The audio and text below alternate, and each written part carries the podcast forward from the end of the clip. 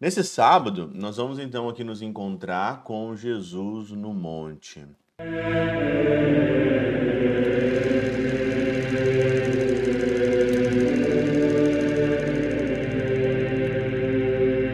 Em nome do Pai, do Filho e do Espírito Santo. Amém. Olá, meus queridos amigos, meus queridos irmãos, encontramos mais uma vez aqui no nosso Teós, Viva de Coriés, o Pericor, Maria nesse dia 18 de fevereiro de 2023, nesse sábado aqui, antes do nosso sétimo domingo do nosso tempo comum.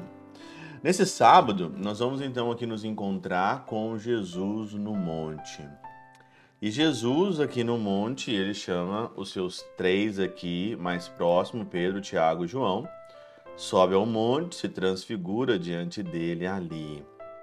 E é interessante que é, Pedro, vendo aquela cena toda, aquele ícone, né? Porque de fato a transfiguração do monte é um ícone, né? Maravilhoso. Pedro, então, vendo aquele ícone maravilhoso, ele fala: Mestre, é bom nós estarmos aqui.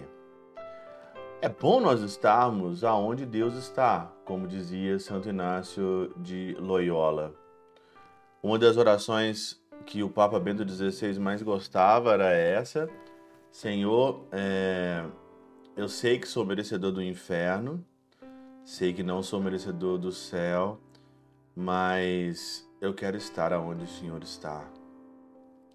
Pedro aqui nessa nesse ícone, mestre, é bom estarmos aqui. Ele tinha só um único desejo de estar aonde o mestre estava. Será que esse é o nosso desejo do nosso coração? De estar aonde o Mestre está? Eu quero estar aonde Jesus está.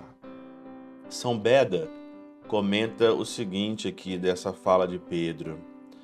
Posto que Pedro buscava uma tenda material, recebeu a sombra de uma nuvem para que aprendesse que na ressurreição não seria eles abrigados pela cobertura de casas, mas pela glória do Espírito Santo.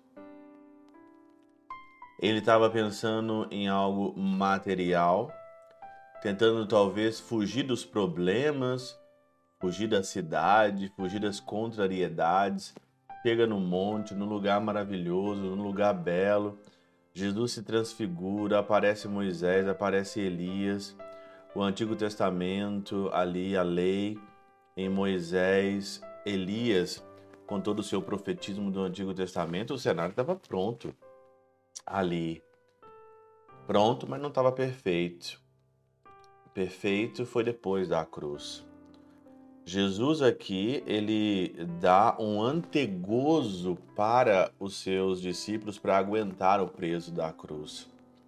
Porque logo em seguida, ou antes, o Senhor então anunciou a sua paixão. Eis que o filho do homem vai sofrer, vai ser entregue na mão dos homens, vai sofrer, vai morrer e depois ele vai ressuscitar. Anunciado isso, o coração abalado daqueles que estavam ouvindo não sabiam o que fazer, mas vendo a glória, vendo o que vem depois da cruz, o que vem depois do sofrimento, então a gente aguenta muito firme. O Teofilacto de Ócrida diz o seguinte, que em sentido místico, depois do fim deste tempo, que realizou-se em seis dias, né? Depois de seis dias começa o evangelho de hoje. Então, depois de seis dias de toma de sozinho, Pedro, Tiago e João vai a uma montanha. Seis dias, Jesus nos conduzirá e se formos seus discípulos para cima de um monte elevado isto é, para o céu, e então veremos sua glória própria. Esse monte aqui hoje do Evangelho é o monte da figura do céu, da realidade que nós almejamos. Nós almejamos o céu. Dentro do coração de Pedro, é bom estarmos aqui, mas ele não tem noção ainda, porque nenhum olho viu, nenhum ouvido ouviu, nenhum coração sentiu que Deus prepara para aqueles que o amam.